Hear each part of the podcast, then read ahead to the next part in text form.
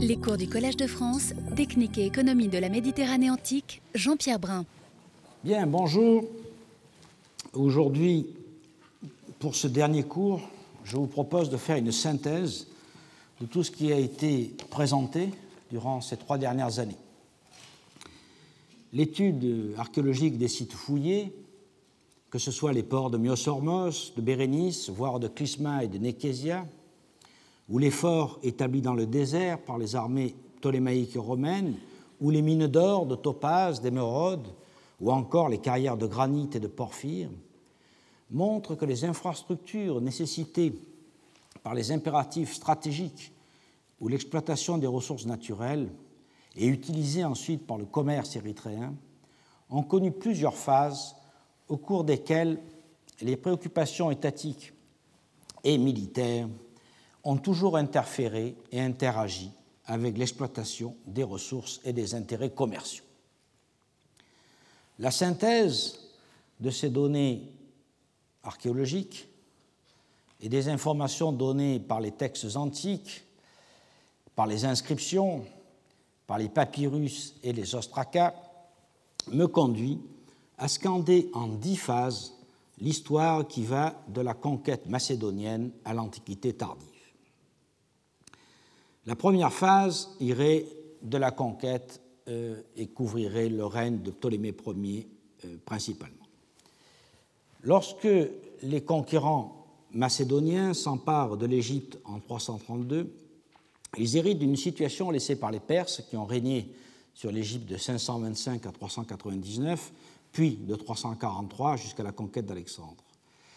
Les conquérants étaient informés des potentialités naturelles du désert oriental, et comme ils disposaient d'une technologie plus avancée sur bien des points que celle jusque-là en vigueur, ils purent extraire l'or de gisements considérés comme épuisés.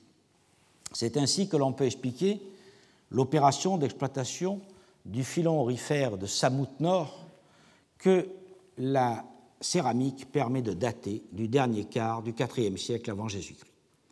Nous avons vu que cette mine présente toutes les caractéristiques d'une exploitation étatique utilisant des prisonniers et des techniques très avancées, telles que de grands moulins pour écraser le minerai. C'est à cette époque que euh, le commerce en mer Rouge semble avoir été relativement peu actif, probablement faute d'infrastructures adaptées. Les ports, en effet, sont rares dans la mer Rouge à cette époque, même si Bérénice semble exister déjà, comme le prouvent les fouilles récentes, et le canal que le grand roi des Perses, Darius, avait fait achever au VIe siècle entre le Nil et la mer Rouge était alors ensablé. Une deuxième phase commence avec Ptolémée II, qui est le véritable initiateur de la politique de mainmise des Lagides sur la mer Rouge. Les auteurs anciens en étaient bien conscients. Artémidore, chez Strabon 16, 4, 5, rapporte qu'il fit entreprendre l'exploitation de la mer Rouge et Pline, en 667, s'en fait aussi l'écho. Au début du règne, Philon fut envoyé avec une armée pour purger la côte des pirates. Par la suite, Ariston effectua une reconnaissance des côtes de la mer Rouge. Et vous trouverez la référence en Biodore 3, 42, 1. Et sous le règne de Ptolémée III et Vergette, Simias, qualifié d'ami du roi, explora le détroit du Bab el-Mandeb et au-delà, c'est-à-dire cette région qui est ici. Peu après, Eumène fonda un port sur la côte des Istiophages en liaison avec la chasse aux éléphants utilisée pour la guerre. Et vous trouvez la référence dans Strabon 16, 4, 10 à partir d'un texte perdu d'Artémidore. Ptolémée II, puis Ptolémée III et Ptolémée IV furent en effet confrontés à la nécessité impérieuse de se procurer des éléphants pour affronter les Séleucides. Ils envoyèrent de nombreuses expéditions pour les capturer. Les sources et les papyrus l'attestent abondamment et ces chasses sont confirmées par une inscription que Cosmas Indicopleustes copia à Adulis au VIe siècle de notre ère. Cette inscription, commémorant les victoires de Ptolémée III lors de la troisième guerre de Syrie, mentionnait, je cite, des éléphants troglodytiques et éthiopiens, fin de la citation, que Ptolémée III et son père Ptolémée II avaient fait capturer dans cette région.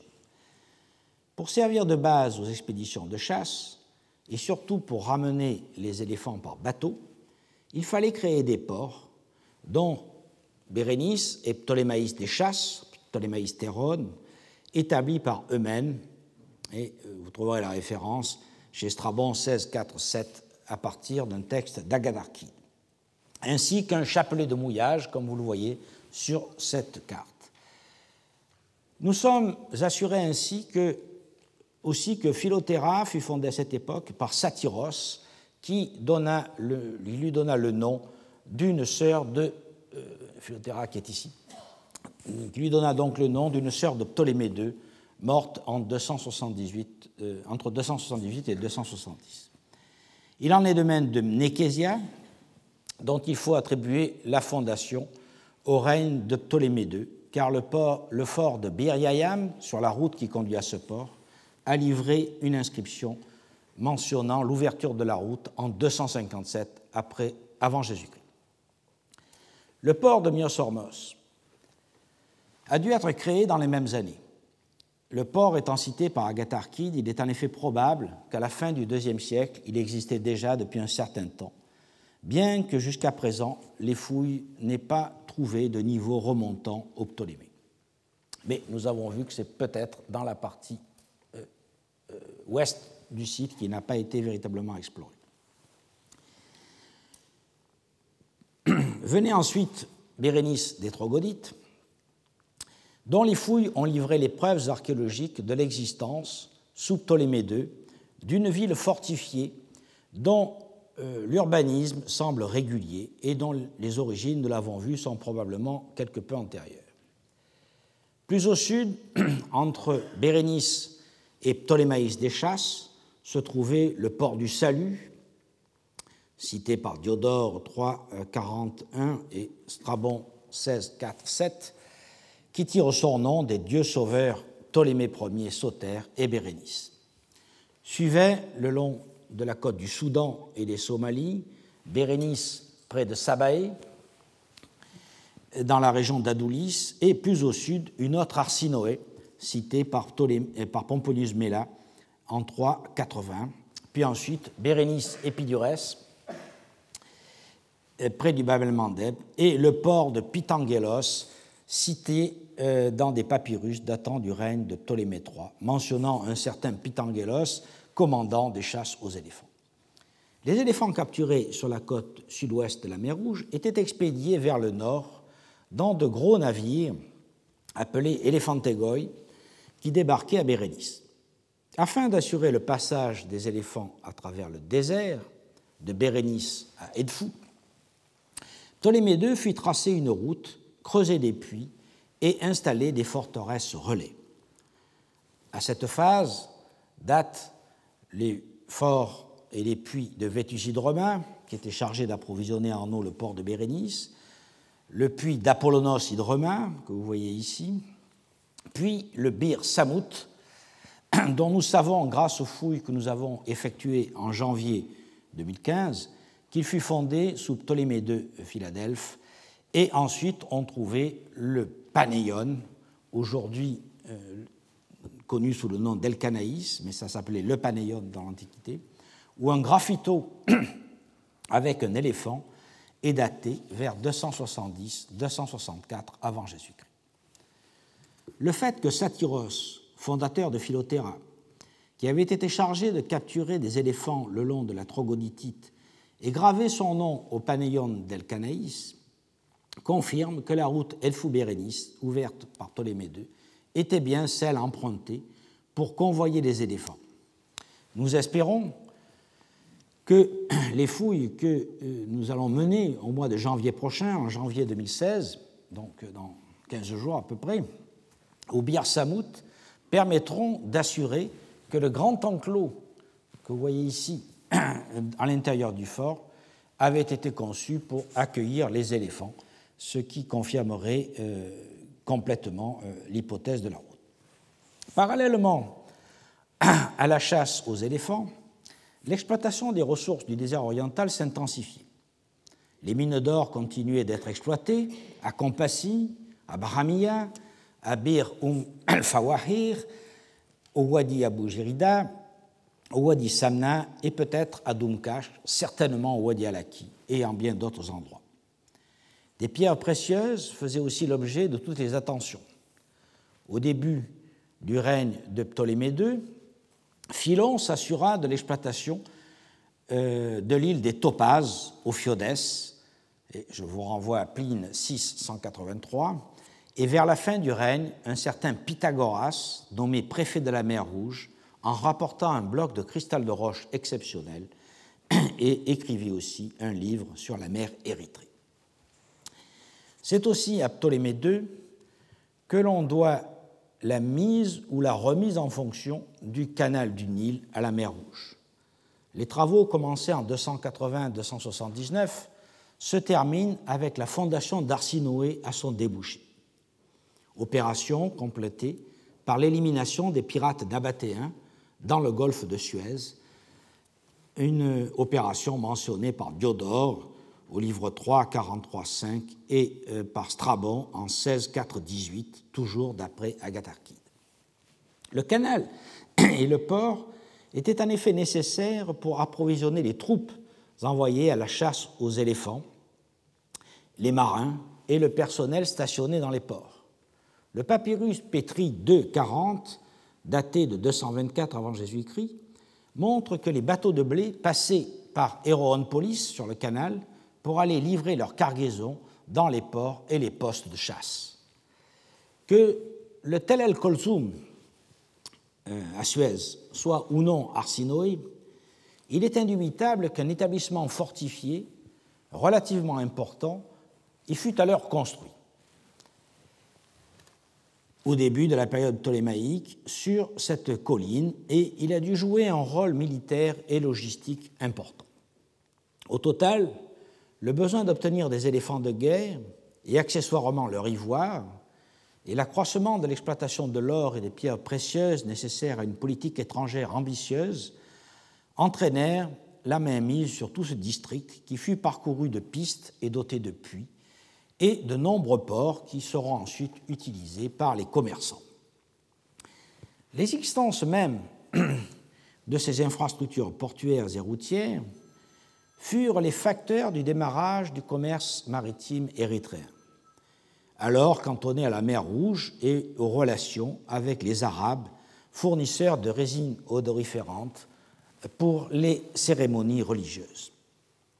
La bonne connaissance du rivage occidental de la mer Rouge, acquise grâce aux chasses aux éléphants, s'étendait à la côte des Aromates, entre le Bab el-Mandeb et le cap des Aromates, qu'on appelait Notuceras, aujourd'hui Cap Gardafoui, où, selon euh, Strabon, on chassait les éléphants autrefois, et, je vous renvoie au livre 2, 5.35 à ce propos. La mutation de la face des chasses à celle du trafic des aromates a été bien décrite par Jean Desange dans Recherche sur les activités des Méditerranéens aux confins de l'Afrique, paru en 1978 et qui reste le livre fondamental pour cette période. Desange cite un ex-voto dédié à Pan, probablement trouvé dans le Panéon del Canaïs et datant du règne de Ptolémée IV.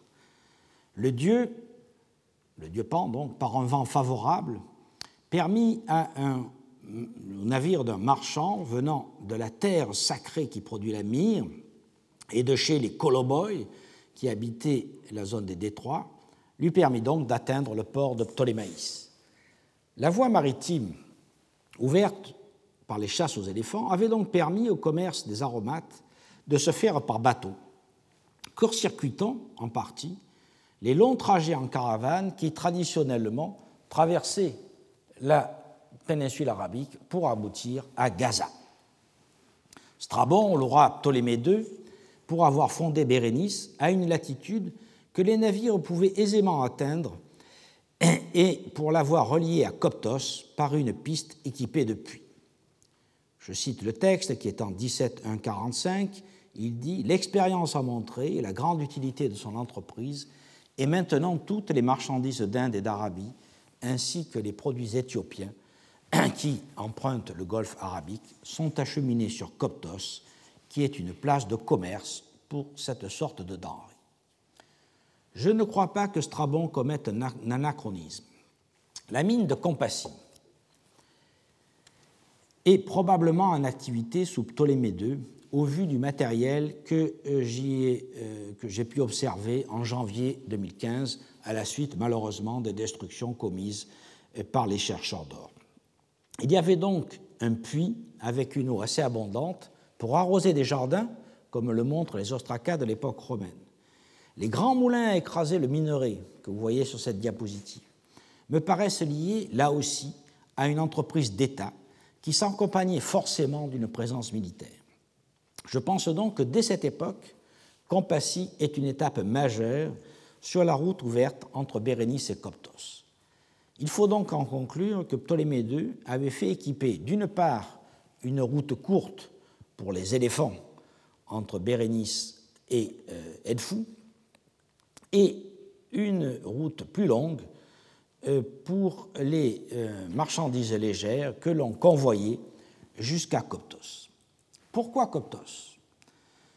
Parce que c'est un grand port fluvial, traditionnellement point d'entrée dans le désert, et c'est dans ce port que le pouvoir lagide avait décidé d'implanter la douane sur les marchandises. Nous n'avons pas encore d'attestation écrite d'un poste de douane d'époque ptolémaïque à cet emplacement, en tout cas une date aussi haute, mais sa présence explique selon moi pourquoi on devait faire un chemin aussi long. Les Grecs avaient donc un,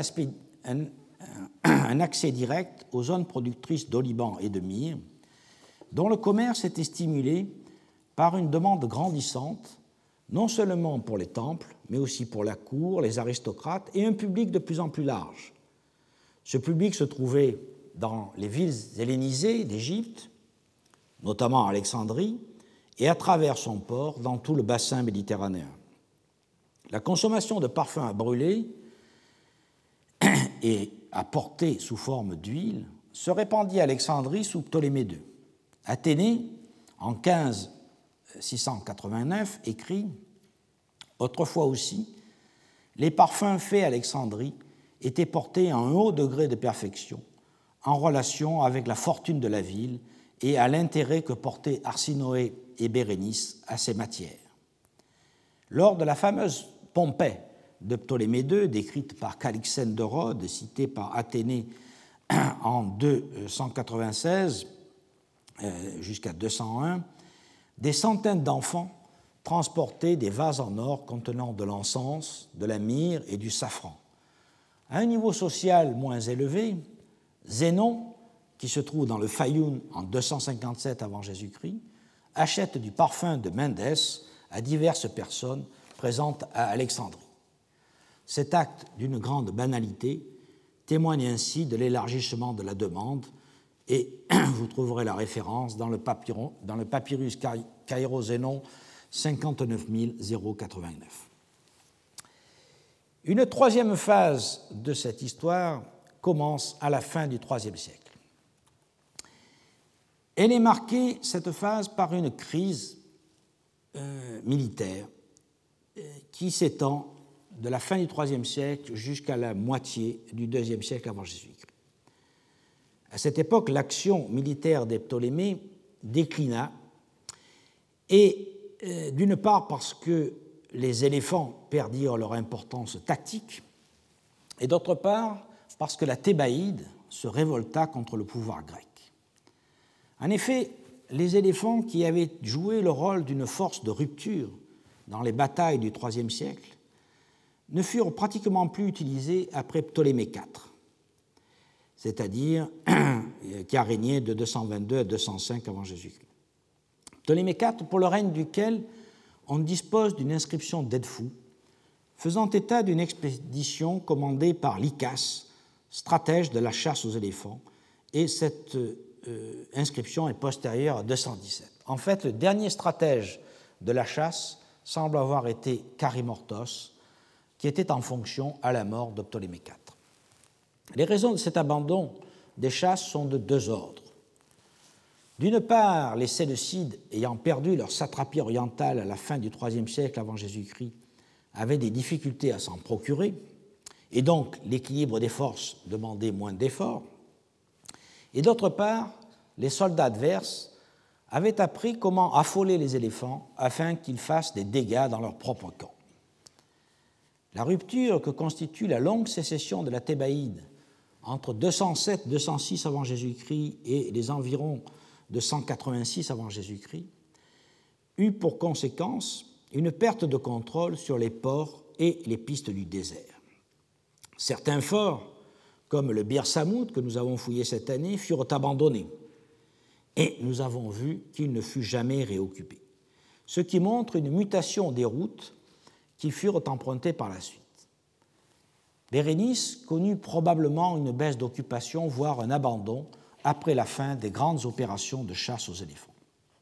Les troubles continuèrent jusqu'au milieu du IIe siècle, puisqu'une révolte en Thébaïde dura encore jusqu'en 64 et affaiblit l'autorité de Ptolémée V dans toute la région. Sur ce point, je vous renvoie à Diodore en 31-17b.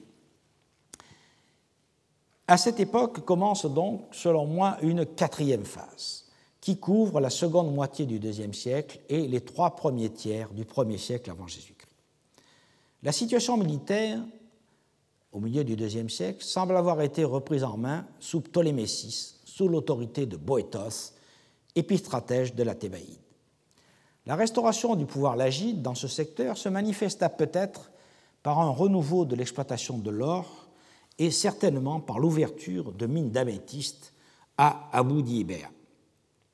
Nous avons vu que plusieurs centaines de longues tranchées furent creusées à partir de cette époque dans les veines de quartz et cette opération commence, semble-t-il, sous le règne de Ptolémée VI Philométor et de Cléopâtre II entre 175 et 170 avant Jésus-Christ, comme l'assure l'inscription euh, connue dans le recueil d'André Bernon sous le nom d'Ipan 59 et qui a été trouvée sur place. Les mines de topaz de l'île d'Ophiodes continuaient d'être périodiquement exploitées, tandis que celles d'émeraude dans la zone de Senskis, aujourd'hui Sikait, pourraient remonter à cette période si un des temples rupestres est bien ptolémaïque. En tout cas, Strabon, dans la géographie, livre 17, 1, 45, assure que ces mines d'émeraude étaient exploitées dans le dernier quart du premier siècle avant Jésus-Christ par des Arabes qui creusaient des galeries à de grandes profondeurs. Mais il ne dit pas si les Arabes l'exploitaient alors pour eux-mêmes, ni euh, depuis quelle époque ils l'exploitaient.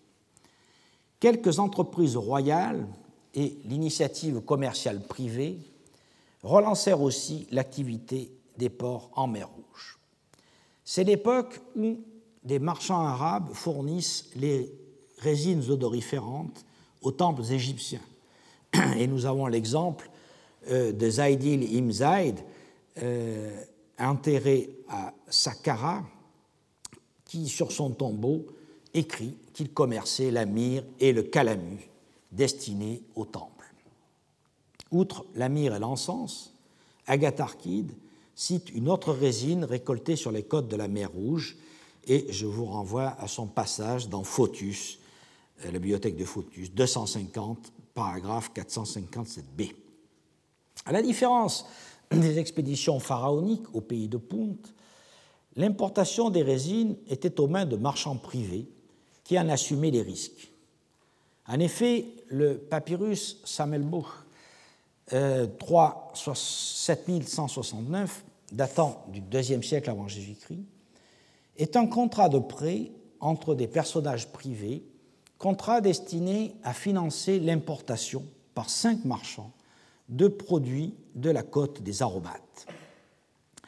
Mais nous l'avons vu, le pouvoir lagide taxait lourdement ces produits à l'arrivée, une politique que continueront les empereurs romains.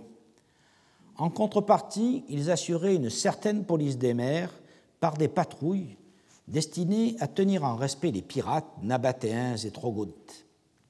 Une inscription datée de 130 mentionne Sotéricos, un officier placé sous les ordres de Paros, stratège de Thébaïde, et qui était, dit l'inscription, délégué à la récolte des pierres précieuses et à la navigation, chargé d'assurer la sécurité de ceux qui apportent les cargaisons d'encens et d'autres produits exotiques de la montagne au-dessus de Coptos. Il faut comprendre, bien entendu, des produits qui arrivaient par le désert euh, jusqu'à Coptos, porte du désert d'un côté et porte de l'Égypte de l'autre. Comme l'a souligné Federico de Romanis, cette inscription est contemporaine de celle de Délos qui mentionne la présence de négociants romains à Alexandrie.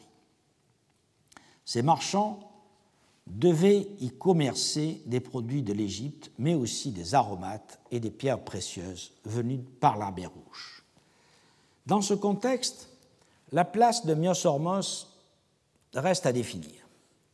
Le port se développa-t-il alors pour des raisons militaires, comme base de patrouille et d'expédition, ou bien son essor est-il dû à l'allègement des cargaisons par rapport au transport d'éléphants, bien entendu, qui permettait donc l'utilisation de bateaux plus petits, consacrés au trafic des aromates et susceptibles de remonter jusqu'à ce port?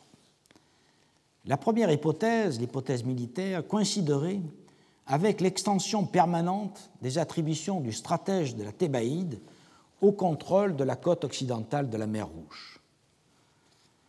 Les deux présences, militaire et commerciale, ont pu se conjuguer.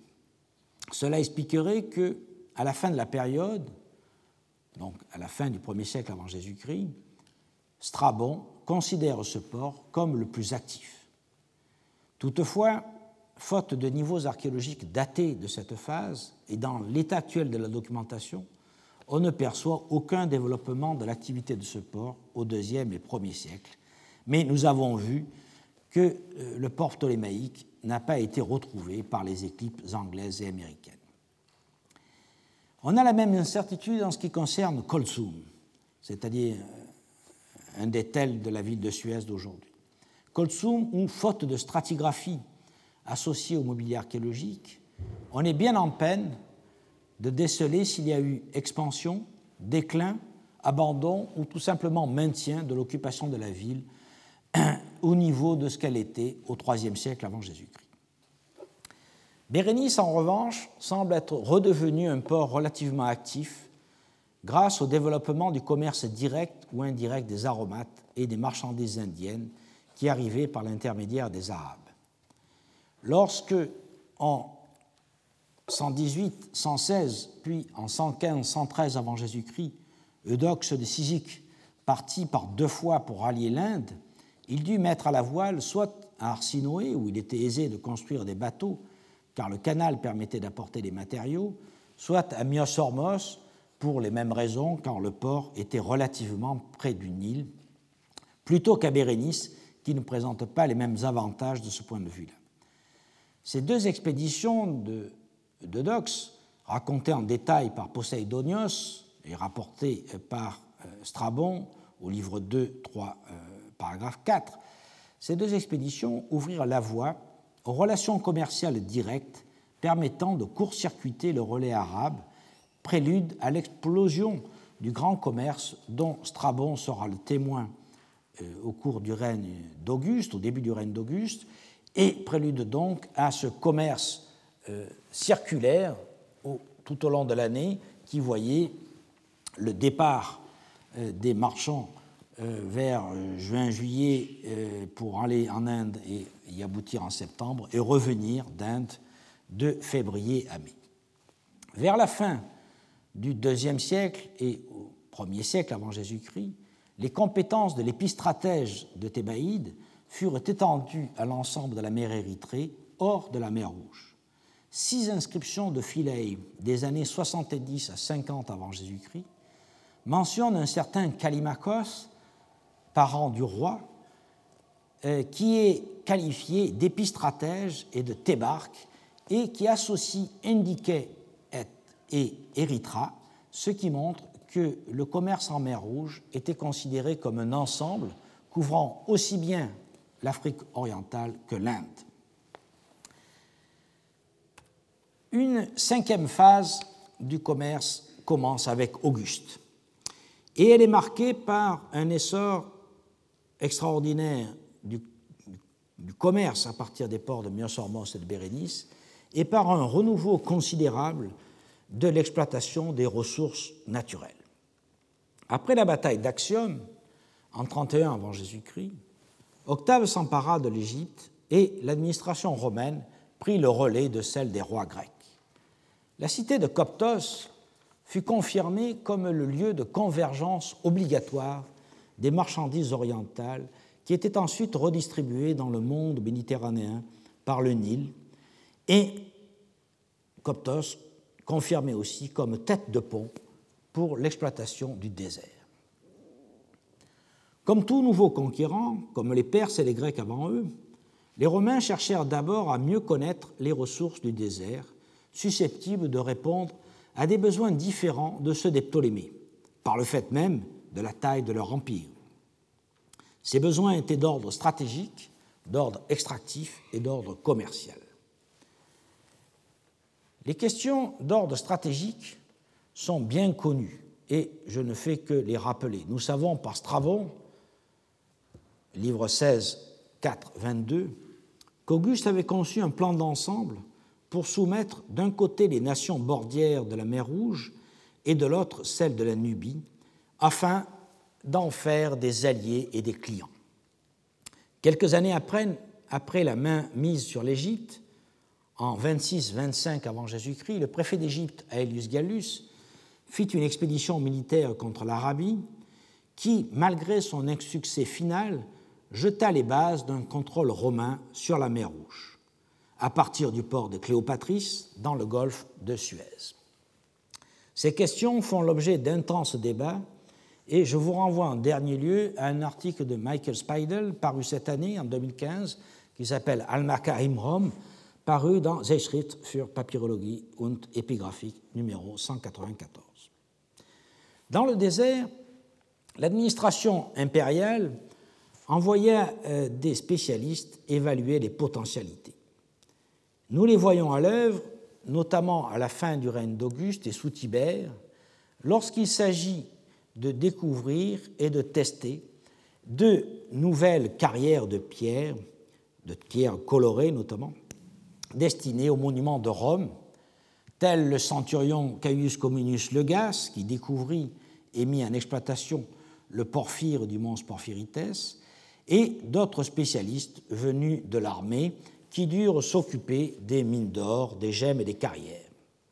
Sur leur rapport, l'administration impériale décida de ne plus exploiter les mines d'or ni d'améthyste, mais d'organiser l'extraction des émeraudes à Sychite et Nougos et surtout d'ouvrir des carrières comme celle du granit dit Augusteum au mons Ophiates, celle de granit de Tiberiane, celle de Porphyre, puis sous Claude et Néron, celle du mons Claudianus. La décision de cesser l'exploitation de l'or, ou plutôt de ne pas la relancer, s'explique par l'intégration de l'Égypte dans un empire très vaste où le pouvoir politique disposait d'autres ressources minières autrement plus rentables, telles que les mines du nord-ouest de l'Espagne et par la suite, après Claude, du pays de Galles et après Trajan, les mines de Dacie. En revanche, dans ce territoire immense, seul le désert oriental pouvait fournir du porphyre rouge et noir et des variétés de granit d'une qualité telle qu'on pouvait extraire de grands blocs, notamment des colonnes très hautes, que les architectes des empereurs pensaient nécessaires à la manifestation de la grandeur de Rome. L'exploit que constituait l'organisation de l'extraction de ces blocs dans ces zones désolées et éloignées constituait une preuve supplémentaire de l'omnipuissance de Rome et de l'empereur. Peu importait dans ces conditions le coût extraordinaire de telles opérations.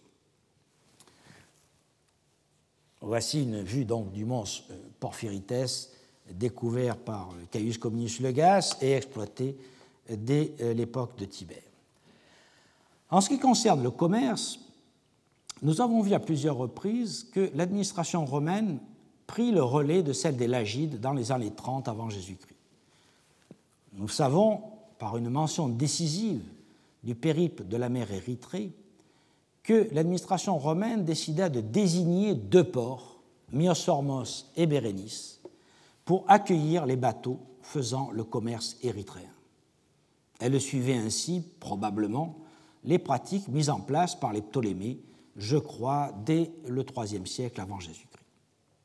Dans ces ports désignés, les marchandises précieuses étaient à la fois sous bonne garde de l'armée, qui patrouillait le long des côtes pour défendre les navires contre les pirates, elles étaient sous contrôle des agents de la ferme du fisc. Débarquer à cette latitude des marchandises légères venues d'Arabie, d'Afrique orientale et de l'Inde, telles que des résines aromatiques, du poivre, du nard gangétique, des perles d'Inde méridionale, des pierres précieuses, etc., présentait l'énorme avantage de limiter les risques et les délais incertains de la navigation contre le vent pour de gros bateaux peu manœuvrants, puisqu'ils venaient d'Inde, hein, et qui risquaient donc de heurter les récifs. Le fisc était donc sûr de pouvoir prélever sa part grâce à un contrôle constant sur les ports, à Coptos, et enfin à Alexandrie, où l'impôt du quart sur les marchandises était prélevé par l'arabarque, un personnage d'une envergure financière considérable. Et nous savons par les ostracas du 1er siècle après Jésus-Christ qu'il y avait des agents du fisc euh, dans les ports, euh, à Myosormos et à Bérénice en particulier. À l'époque d'Auguste, et durant la première moitié du 1er siècle de notre ère, au témoignage de Strabon, Myosormos est le port euh, en, pleine expansion. C'est en effet, comme vous le savez, le port le plus proche de Coptos et euh, ça facilite donc les transports. De fait, les fouilles anglaises et américaines ont montré le fort développement de Myosormos à la fin du 1er siècle avant Jésus-Christ et au 1er siècle après Jésus-Christ, et un déplacement de l'assiette de la ville dans la partie, dans la partie orientale du lagon. Les niveaux archéologiques de cette époque sont caractérisés par de la céramique sigillée italique, par de très nombreuses amphores Dressel 2-4, surtout de Campanie. Vous voyez ici le quai qui a été euh, réalisé avec ces amphores, mais aussi des céramiques indiennes associées à des végétaux importés d'Inde, à du riz, à du poivre, à des haricots, à du citron, à des noix de coco et à des concombres. Malgré cet essor de Myosormos, Bérénice, encore mieux placé du point de vue de la navigation sur la mer Rouge, restait, je le crois, le port le plus important. Son développement urbanistique est plus dense. Le port est doté d'infrastructures telles que des quais en pierre et probablement d'un, voire deux phares, de plusieurs sanctuaires monumentaux, dont un de Sérapis, un autre euh, d'Isis, tous aménagements qui surclassent Myosormos. Comme il est logique, les importations d'Inde et d'Arabie, aussi bien sous forme de jarres euh, que de poivres et d'autres épices, sont abondantes à Bérénice et les trouvailles récentes de restes de bateaux montrent la capacité déjà soupçonnée de réparer les bateaux euh, venus d'Inde principalement, dans les chantiers navals de Bérénice. En conséquence, la route entre Bérénice et Coptos devait être aussi fréquentée, sinon plus que celle de Myosormos. Les caravanes utilisaient les infrastructures mises en place sous Ptolémée et les puits déjà gardés par l'armée. Les puits que nous avons vus d'Apollonos Hydromain, de Compassie et aussi euh, les puits de Phoenikon qui sont situés dans une oasis. Les graffitis du Walimeni, le Walimeni étant situé ici. Les graffitis du Walimeni, laissés par Lysas, ici, par Lodades, par Caius Numidus Eros, par Titus Vestorius Ializos, etc., à l'époque d'Auguste et euh, de ses successeurs, ne sont donc pas, je crois, les témoins de l'ouverture de la route de Bérénice, comme le pensait Federico de Romanis, mais plutôt de l'intensité de sa fréquentation à cette époque. Le nom de ces agents commerciaux manifeste aussi, dès la fin du règne d'Auguste et sous Tibère, l'implication directe de familles de marchands italiens dans le grand commerce, où ils semblent supplanter leurs homologues alexandrins qui le dominaient encore une génération auparavant. Citons les Anni Plocami, ici, dont un membre afferma les taxes de la mer Rouge et dont un affranchi établit à la suite d'un coup de vent des relations directes avec Taprobane, c'est-à-dire Ceylan, suivi d'une ambassade à Rome sous le règne de Claude, comme le rapporte Pline en 6, paragraphe 100. Citons aussi les Pétichii, vous voyez ici les graphitos de Caius Pétichios, marchands de vin et d'autres denrées, originaires de la zone de l'Aquila, et je vous renvoie à l'article d'André Tchernien sur le dromadaire des Pétichii, ou encore les Calpurnii et les Vestorii, famille dominante de Pouzol, port avancé de Rome en relation directe et constante avec Alexandrie.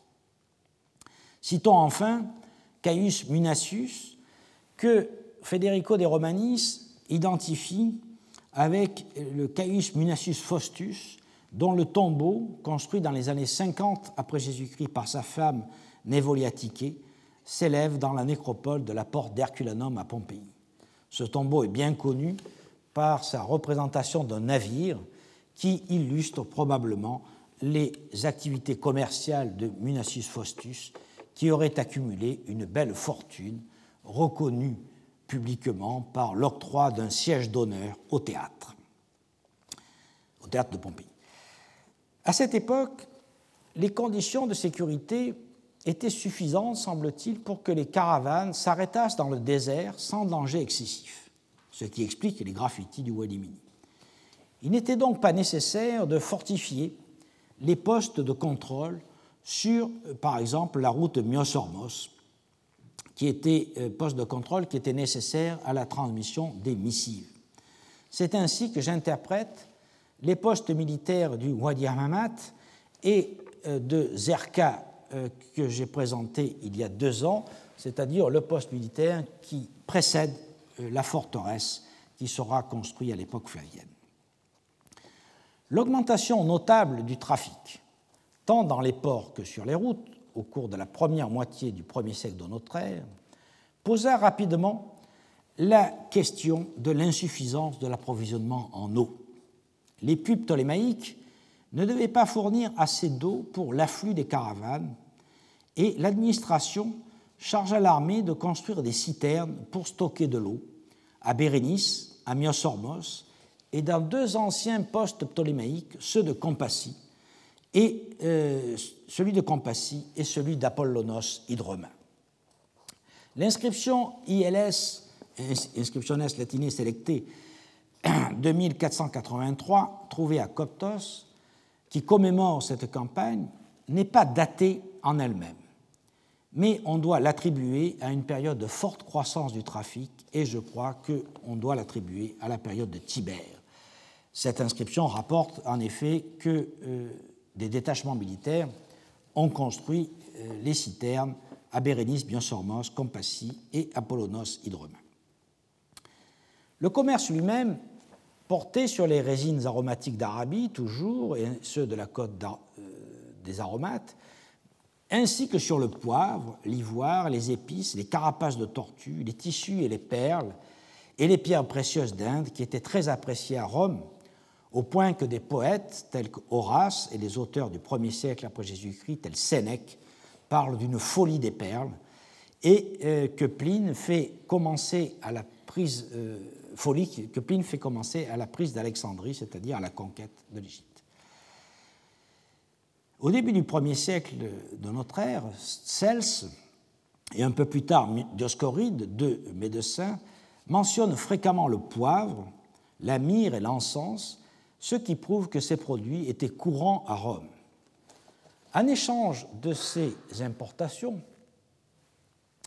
les Romains apportaient du vin d'Italie, du corail rouge, dont Pline explique la pénurie par son exportation euh, au livre 32, paragraphe 21-23, et surtout beaucoup de métaux précieux sous forme de monnaie que l'on retrouve en Inde méridionale. Le périple de la mer Érythrée, toujours bien informé, dit qu'il faut apporter surtout une grande quantité de monnaie, et ceci au paragraphe 39 du périple.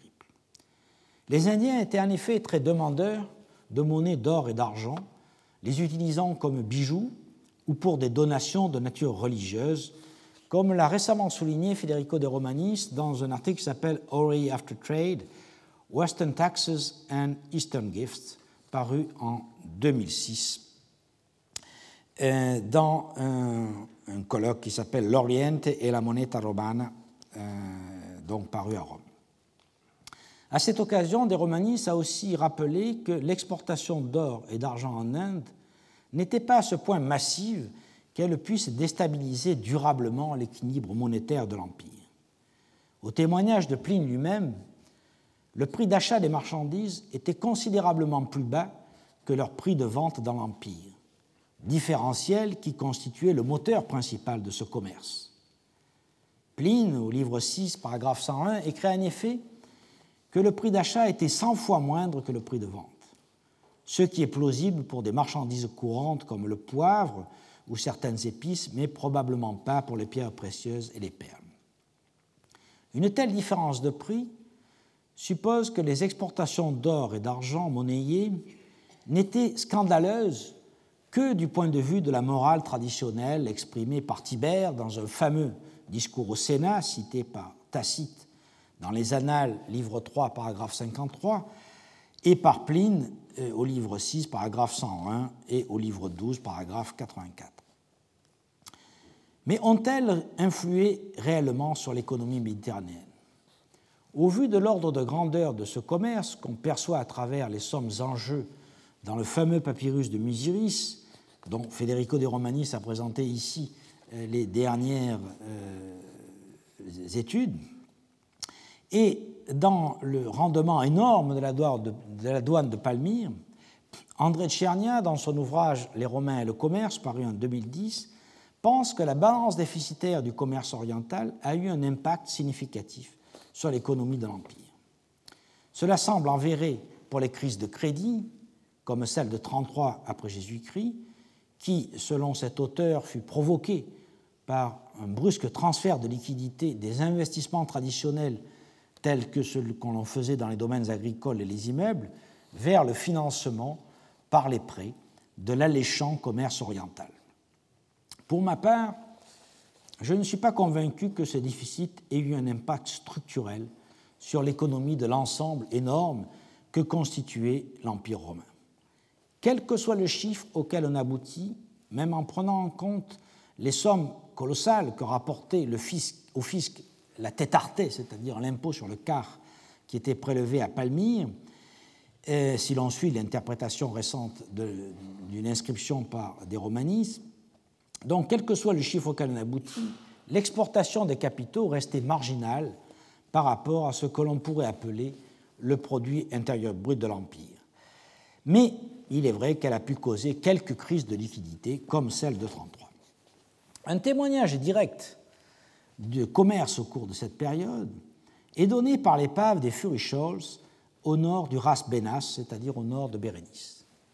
Cette épave, connue depuis 1996, a été relevée en 2010 par une équipe de l'Université de Southampton dirigée par Lucy Blue, qui a identifié des amphores à dont une vingtaine de dressels de 4 de Campanie, des euh, dressels de 4 d'Alexandrie et euh, une jarre à dégraissant d'origine organique et qui a été produite en Arabie.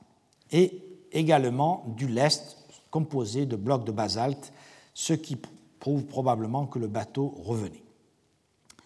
Ce navire participait donc au trafic avec les ports de la Dramaout, puisque le basalte euh, a été récupéré sur les plages de cette région. Les princes arabes étaient alors amateurs de vin méditerranéen, de même que les rois indiens. Dans les histoires écrites au 1er siècle par Quinte Curse, euh, au livre 8, 9, euh, paragraphe 30, cet auteur dit que sa consommation était grande chez tous les Indiens. De fait, les amphores vinaires se diffusent en Inde à partir de l'époque d'Auguste, principalement, un peu auparavant, mais principalement à l'époque d'Auguste, comme en témoigne entre autres une amphore Dressel de 4, euh, timbrée M. Kansre, que l'on développe en Marcus, Marquis Livy Caustri, une marque bien connue sur l'épave du grand Ribot D, un navire qui a coulé dans les îles d'Hier à la fin du 1er siècle avant Jésus-Christ. Mais, toujours selon André Tchernien, ces amphores ne sont véritablement abondantes qu'à Mugiris et à Arikamedou, c'est-à-dire les deux des ports principaux d'arrivée du commerce méditerranéen, ce qui signifierait un trafic du vin limité à destination principalement des aristocrates indiens et des marchands méditerranéens établis dans ces deux places de commerce. D'ailleurs, le périple de la mer Érythrée ne mentionne que des opportunités euh, de vente en petite quantité, euh, dit-il, dans les ports de l'Inde. Par rapport aux deux grands ports de Bérénice et de Myosormos, les ports plus petits de Nekesia et de Philotera, par exemple, jouaient un rôle bien mineur dû au fait qu'il ne leur était pas permis, il n'était pas permis d'y débarquer des marchandises du grand commerce érythréen. En revanche, ces ports étaient certainement impliqués dans la surveillance des côtes comme havre de relâche pour les navires de guerre, les Tesserariae, qui sont mentionnés dans un papyrus trouvé à Myosormos, et évidemment comme port de pêche, comme on le sait par plusieurs ostracas.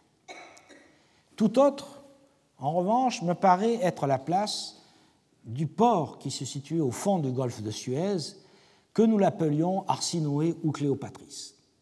C'est le port de guerre. C'est celui où les Ptolémées d'abord, puis Aelius Gallus, qui nous l'avons vu cette expédition en Arabie en 25 avant Jésus-Christ, firent construire les navires pour leurs expéditions. C'est un port qui bénéficie de l'atout énorme du canal qui fonctionnait peut-être encore, au moins par, intermittence, au temps d'Aelius Gallus. Ce dernier, en effet, choisit d'y faire construire ses navires précisément parce qu'on pouvait y transporter aisément des matières pondéreuses telles que euh, le bois et le fer, et également la nourriture pour son corps expéditionnaire. Il est toutefois probable que le canal s'est progressivement ensablé au cours du 1er siècle, faute d'entretien. Dans le cas contraire, on ne comprendrait ni le texte de Pline, qui dit que l'on fait le trajet entre euh, la zone de, Suez aujourd'hui, c'est-à-dire Arsinoé et Cléopatris, et euh, l'Égypte, et le, delta de l'Égypte. Euh, Pline dit qu'on le fait par terre, et on ne comprendrait pas non plus la raison pour laquelle Trajan euh, le fit recreuser.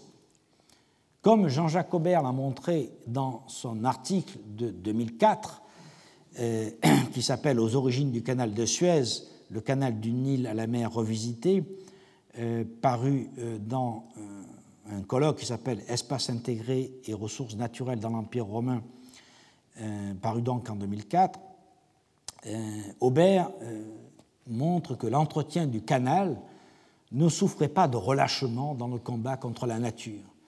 Et il est probable qu'il y a eu un certain relâchement sous les derniers Ptolémées, et que du temps de Gallus, le canal n'était déjà probablement plus navigable que lors de la crue du Nil, et cette incurie se serait poursuivie ensuite au point que, durant le premier siècle, il n'aurait plus, plus été du tout utilisé.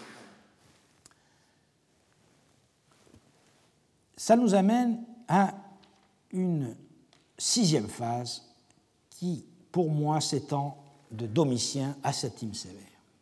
Au cours de cette sixième phase, qui commence en fait vers la fin du règne de Vespasien, on assiste à des bouleversements considérables marqués par quatre décisions politiques de grande portée.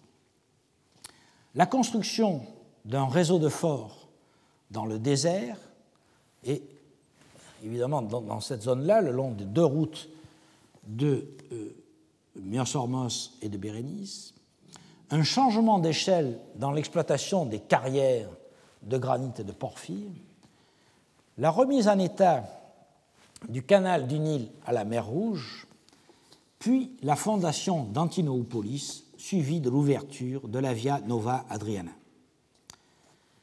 En 76-77, le préfet d'Égypte, Lucius Iulius Ursus, fit une inspection à Bérénice et il dut recueillir à cette occasion-là les doléances des marchands, considérant que les deux routes de Myosormos et de Bérénice n'étaient pas assez bien équipées en puits ni assez bien sécurisées.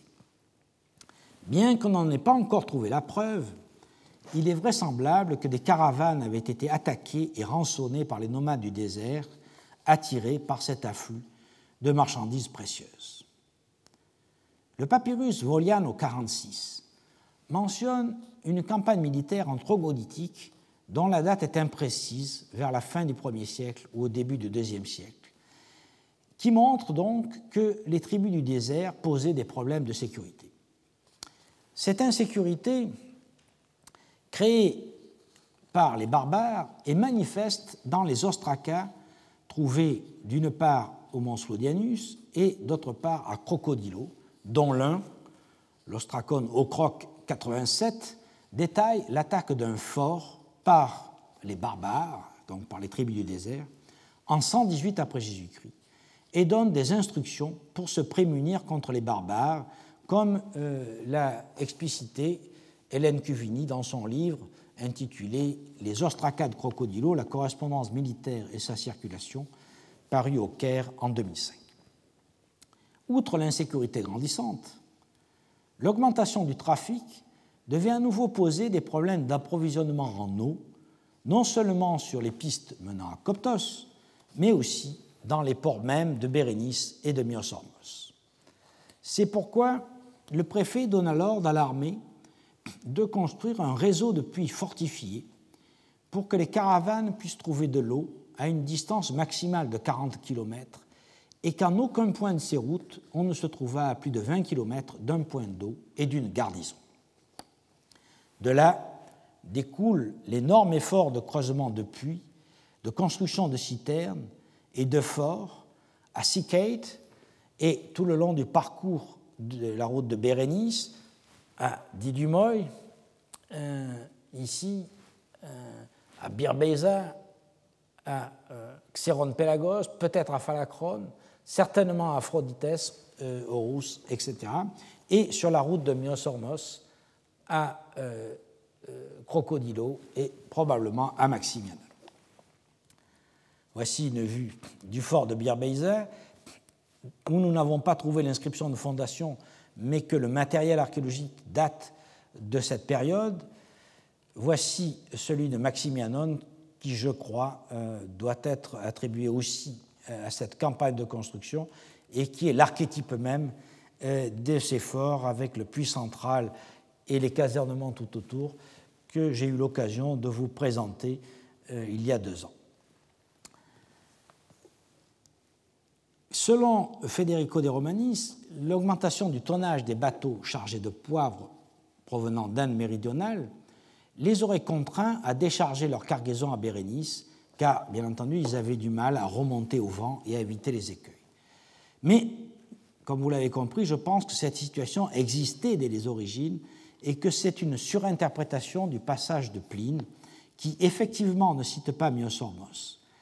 Et je maintiens donc qu'à partir de Vespasien et durant tout le IIe siècle, les deux ports fonctionnent en binôme euh, au gré des circonstances. Myosormos plutôt pour la réparation des navires, la surveillance militaire et le départ vers l'Inde, et Bérénice plutôt pour le déchargement des cargaisons venues d'Inde et selon les conditions météorologiques et la date du départ et d'arrivée, il est possible que l'un ou l'autre port pouvait être utilisé. En ce qui concerne l'exploitation des carrières, un changement d'échelle se produit sous Domitien. La pression des barbares se fait sentir là aussi, nécessitant la construction de forts susceptibles de mettre à l'abri les soldats et les carriers à un moment où l'extraction des blocs s'accélère. D'abord pour la construction de la Domus Flavia sur le Palatin, puis pour les énormes travaux du Forum de Trajan entre 107 et 112, suivi sous Adrien de la construction du Panthéon et de la Villa Adriana et du temple de Vénus et de Rome qui sera achevé par Antonin.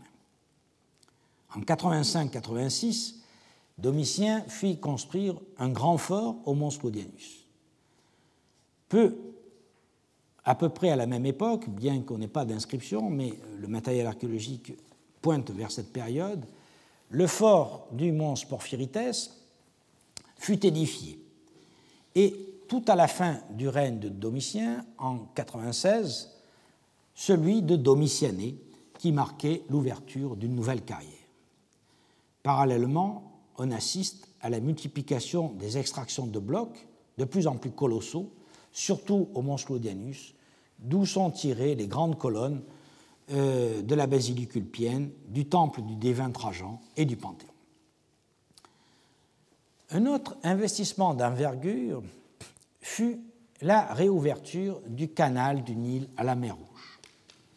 Décidé par Trajan, commencé en 112, et nous le savons par un papyrus qui mentionne des taxes levées pour le nouveau canal de Babylone, puisque le canal arrivait euh, à, Babylone, c'est-à-dire euh, à cette cité qui deviendra ensuite le Caire, mais que l'on appelle Babylone à cette époque-là. Euh, ce canal donc fut probablement achevé par Adrien, car il paraît impossible que de tels travaux aient été totalement terminés en seulement cinq ans. Ce creusement s'accompagnait d'aménagements portuaires de grande ampleur à Clisma. D'une part, il semble que les ingénieurs romains aient mis en place un dispositif pour éviter l'envasement de l'entrée du canal en utilisant la force du courant créé par la marée descendante pour chasser les sédiments dans la baie.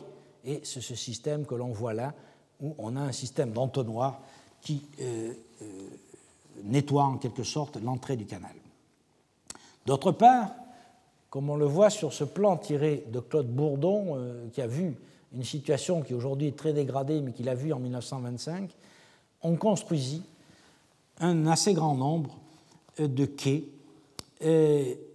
tout autour de l'embouchure du canal, et euh, ce qui permit donc évidemment d'amarrer des bateaux de guerre. Enfin, l'armée édifia un fourion à Clisma, un fourion, c'est-à-dire une forteresse qui est citée par Claude Ptolémée et que je propose d'identifier à la partie supérieure du tel euh, al-Kolsum euh, fouillé par Bernard Bruyère dans les années 30. L'ensemble de ces travaux fut certainement motivé par des considérations stratégiques. Trajan annexa le royaume de Nabathène et créa la province d'Arabie en 106. Il déplaça la sixième légion euh, cyrénaïque d'Égypte à Bosra. Il fit entreprendre la construction de la route entre Bosra et Eila et occupa les côtes de la mer Rouge, comme nous le rapporte Tacite dans les Annales en 261. Cette pacification de la mer Rouge est attestée aussi par la campagne de Servius Sulpicius Serenus contre les euh, populations agriophages qui datent du règne d'Adrien et qui nous est rapportée par l'inscription euh, IPAN 87 du, recueil d'André Bernand, qui est une stèle euh, en pierre du Wadi Amamat. Il est possible que l'empereur ait eu le projet de prendre les Parthes à revers en partant de la mer Rouge et ou d'approvisionner ses troupes en blé égyptien par des navires partant de Clisma. Une politique aussi ambitieuse nécessitait donc un lien direct et aisé avec le Nil, et à travers le Nil, avec l'Égypte et avec la Méditerranée, pour pourvoir au déplacement et à l'approvisionnement des troupes. Le canal était donc la meilleure réponse. D'autre part, il convenait de s'assurer de la mainmise sur la mer Rouge, ce qui impliquait le renforcement de la flotte déjà existante, la création de nouvelles bases militaires, telles celles des îles Farasan, à l'extrémité de la mer Rouge, vous voyez ici, très très au sud, base militaire qui est attestée sous Antonin par des inscriptions, mais qui pourrait remonter là aussi euh, à Trajan ou à Adrien. Euh, et il fallait aussi, bien sûr, se doter de chantiers navals. Et où mieux placer qu'à Clisma ces chantiers, euh, car ils pouvaient être aisément approvisionnés en bois d'œuvre et toutes sortes de matériaux pondéreux. C'est pourquoi je propose de dater de cette période non seulement les installations portuaires de Clisma, mais aussi probablement les boulangeries et les fours de métallurgistes qui ont été découverts à Kolsum. Clisma devient donc le grand port militaire de la mer Rouge, le chantier naval le plus important et probablement le premier port pour l'exportation des matières pondéreuses dont le blé.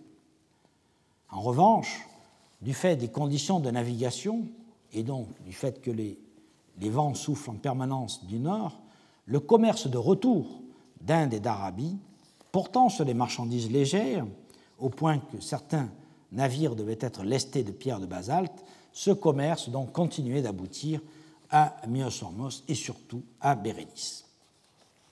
Outre les produits de l'Arabie et de la corne de l'Afrique, le gros du trafic portait alors sur les marchandises venues de l'Inde.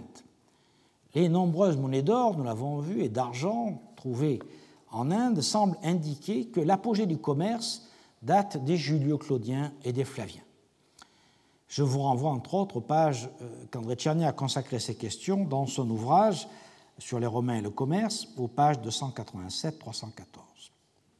Au IIe siècle, il semble, qu'on assiste à un effondrement des exportations en deniers d'argent probablement dû au fait de la baisse de leur titre, et à une diminution drastique de celle des auréis sous Trajan et Adrien, avec une reprise probable sous Antonin le Pieux, suivie d'une nouvelle phase où les monnaies d'or sont pratiquement absentes, mis à part celles trouvées à Nagar Junakonda, capitale de euh, la dynastie euh, qui régnait sur le sud-est de l'Inde, un trésor du deuxième quart du IIIe siècle. Et on a aussi des donations nombreuses de pièces d'or consignées par des inscriptions. Par exemple, le roi euh, Kamtal Mula fit une donation très importante de 2000 pièces d'or aux dieux hindous et aux brahmanes, comme le rapporte euh, Federico de Romanis. Les monnaies d'or du IIe siècle sont surtout concentrées dans le sud-ouest de l'Égypte, ici, et dans le sud-est de l'Inde, pardon et témoigne de l'importance de la vente du poivre aux Occidentaux. Les récents inventaires de monnaie dénombrent près de 150 sites de découverte. D'une façon générale, tout au long de l'Empire, l'or des Yawana, qui euh, désigne euh, les Occidentaux, est cité par les Sangan, qui sont des poèmes épiques tamils. Cet or continue d'être utilisé tant dans le nord-ouest euh, que dans le sud de, l'Inde pour faire des donations religieuses, attestées notamment par des inscriptions. L'or est aussi exporté vers le royaume d'Aksum, où un trésor, c'est-à-dire en Éthiopie, hein, où un trésor de monnaie romaine des Antonins euh, a été réutilisé en pendentif et a été découvert à Matara, ce qui est une autre preuve du haut maintien du commerce oriental au IIe siècle. Vers l'Extrême-Orient, les marchandises romaines atteignent alors leur plus lointaine diffusion, sous forme indirecte, au cours de la seconde moitié du 1er siècle et du 2e siècle. Sur plusieurs sites de Thaïlande et sur le site d'Okeo au Vietnam, qui est peut-être le port appelé Katigara, mentionné par Ptolémée, on a mis au jour des entailles, des camés et des imitations de monnaies d'Antonin et de Marc Aurèle. Les tombes des Han postérieurs en Chine contiennent parfois des verreries méditerranéennes qui ont pu parvenir soit par la voie euh, terrestre, mais plus probablement par la voie maritime, mais probablement à travers plusieurs relais. Il ne semble pas en effet que les marchands venus de l'Empire romain commerçaient régulièrement jusqu'en Chine. Durant le règne de Marc Aurèle, Un Romain parvient bien en Chine avec des cornes de rhinocéros, de l'ivoire d'éléphant et des carapaces de tortue, mais le fait semble tout à fait exceptionnel au point qu'il est mentionné par les annales chinoises. La diminution globale du nombre des oreilles trouvées en Inde contraste donc d'une part avec la permanence de l'activité dans les ports de la mer Rouge et dans le désert oriental, et d'autre part avec une meilleure connaissance du continent indien dont fait preuve Ptolémée par rapport à Pline, et cette meilleure connaissance reflète certainement une intensification et une diversification des pratiques commerciales durant la fin du 1er et au deuxième siècle. Il faut donc imaginer que les termes de l'échange et ou que les destinations ont dû, en partie évoluer au cours de cette période. L'exportation des monnaies a baissé, cela peut paraît à peu près certain, mais l'on a pu envoyer en Inde, en Arabie, dans la Corne de l'Afrique, des biens qui ne sont pas euh, datables lorsqu'ils sont hors contexte, comme par exemple le corail rouge, ou des denrées périssables qui échappent à notre perception. Dans ce cas, le rôle du canal de Trajan et le rôle de Clisma dans le grand commerce pourraient avoir été plus importants qu'on ne l'a dit en tant que vecteur et en tant que port d'exportation de matières pondéreuses, et on pense bien entendu au blé qui euh, peut-être euh, a servi à partir de cette époque-là de monnaie d'échange.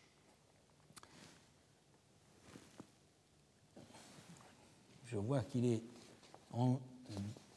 11h11, je vais vous laisser 5 minutes et ensuite nous reprendrons avec le dernier volet de la politique des empereurs romains, c'est-à-dire la fondation d'Antinopolis. Donc nous reprenons avec le dernier volet de la politique des empereurs romains et la fondation d'Antinopolis, suivi de la création de la Via Nova Adriana, dont l'inscription IPAN 80, datée du 25 février 137, proclame l'achèvement. Cette voie, longue d'environ 800 km, joignait Antinopolis à Bérénice. Et euh, ce travail énorme, en fait, euh, qui était en partie destiné au commerce, n'a jamais été véritablement utilisé par les marchands, bien que l'inscription célèbre cette voie qui passe par des lieux sûrs et tranquilles et qui est équipé de nombreux puits, stations et forteresses. En fait, la voie devait jouer surtout un rôle militaire afin de permettre le déplacement facile et rapide des troupes qui, et contribuer donc à sécuriser toute la région. En résumé, la fin du 1er siècle et le début du 2e siècle sont marqués par une politique ambitieuse et soutenue de contrôle total des deux rives de la mer Rouge, par une exploitation accrue des ressources du désert oriental, notamment les carrières du mont Sclodianus et du mont Porphyrites, et par la création d'infrastructures favorables au commerce qui se maintient au plus haut de son intensité durant tout le IIe siècle. Le navire d'Abu Fendera, qui a coulé au sud de Bérénice dans le courant du IIe siècle, illustre cette phase du commerce. Il transportait des amphores de 4 d'Italie et d'Alexandrie, mais aussi des amphores égyptiennes et surtout des amphores gauloises 4 associées, euh, donc venues euh, transportant du vin de Gaule, associées à une amphore d'huile d'Espagne. Et de fait, dans les ports de l'Inde à cette époque, comme Roberta Tomber l'a expliqué euh, l'année dernière, on trouve effectivement des amphores gauloises 4, mais on manque encore un peu de comptage pour estimer leurs proportions. Sur une aussi longue période, il y eut bien entendu des fluctuations, c'est-à-dire dans tout le deuxième siècle. Euh, dans la seconde moitié du deuxième siècle, les carrières sont nettement moins actives que dans la première moitié. On décèle bien quelques expéditions pour extraire des blocs, pour des monuments qui ne sont pas encore identifiés, mais on est loin de la grande phase extractive qui se termine sous Antonin le Pieux. L'effort de la route de Bérénice nous avons fouillé ces dernières années nous ont aussi montré que dans le second quart du deuxième siècle, il y a eu des désordres, voire des abandons de forts.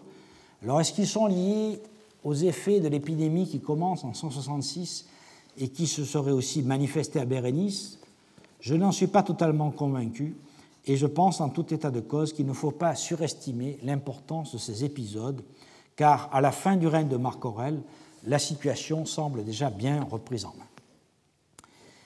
En revanche, une septième phase commence euh, au début du IIIe siècle. Je suis maintenant convaincu, comme je l'expliquais l'année dernière, que la construction du fort de Koussour-al-Banat est liée à une décision de l'administration de relier Myosormos à Coptos par un système d'alerte contre les attaques des barbares relié par des signaux optiques. Mais cette entreprise, que peut-être le centurion d'Echimus était chargé de mener à bien, ne fut pas terminée et le réseau ne fonctionna jamais, probablement parce que le port de Myosormos fut abandonné à cause de son envasement. On assiste alors dans la première ou la seconde décennie du IIIe siècle au retrait des troupes des Praesidia, c'est-à-dire des forteresses de la route, et évidemment de Myosormos euh, elle-même. Euh, le port alors perd certainement sa qualité de port désigné. Il s'agit d'un événement dont il faut prendre la mesure. L'avasement du port était un phénomène constant. Au cours du IIe siècle, les Romains l'avaient combattu par des dragages, et nous avons vu que les fouilles américaines euh, avaient repéré des déchets de, drague, des rejets de drague en bordure nord du chenal d'accès. Avec les techniques de l'époque, le dragage régulier n'était pas une tâche insurmontable. Et nous savons par les fouilles de Marseille et celles de Naples que ces deux ports, par exemple, ont été dragués à plusieurs reprises depuis le IIe siècle avant Jésus-Christ et tout au long de la période romaine. On utilisait pour cela des bateaux spécialement conçus et donc la technique était parfaitement au point. Je crois donc que la décision de ne plus draguer le port de Myosormos, la mesure de retrait des troupes de la route euh, que l'on appelait l'Odos Myosorbitike et l'abandon des projets de liaison par relais optique sont les signes d'un repli du commerce oriental et d'un changement de politique de la part de l'administration. Dans une phase d'expansion, il ne fait pas de doute que l'armée aurait procédé aux travaux nécessaires au maintien du port en activité, travaux qui étaient nullement hors de sa portée. L'abandon de Myosormos est donc probablement la conséquence d'un recul du commerce oriental, éventuellement provoqué par une baisse de la demande, mais les données jusqu'ici publiées ne permettent pas de mesurer ces fluctuations commerciales. En effet, nous ne disposons pas encore de comptage par unité stratigraphique de la vaisselle et des amphores de Bérénice, et c'est une question dont l'étude doit se poursuivre en prenant en compte le matériel de cette époque trouvé tant dans les ports de la mer Rouge que dans les épaves et dans les ports de l'Inde. Toutefois, il n'y a pas de solution de continuité jusqu'au troisième quart du IIIe siècle dans les forts de la route de Bérénice, ce qui prouve que l'administration impériale continua de sécuriser cet axe dont les rentrées fiscales restaient certainement élevées. C'est à partir de cette époque, probablement sous Caracalla, que des détachements d'archers palmyréniens furent déployés dans les forts de la route. Ils sont connus par des inscriptions de Bérénice, par des ostracas, par des pièces d'habillement particulières qui ont été trouvées à Didumoy, à Dios et à Xéron-Pélagos. Et si on prend l'exemple de ce dernier fort, on reconnaît aisément leur casernement à leurs formes irrégulières et à la multiplication des silos individuels pour contenir le blé.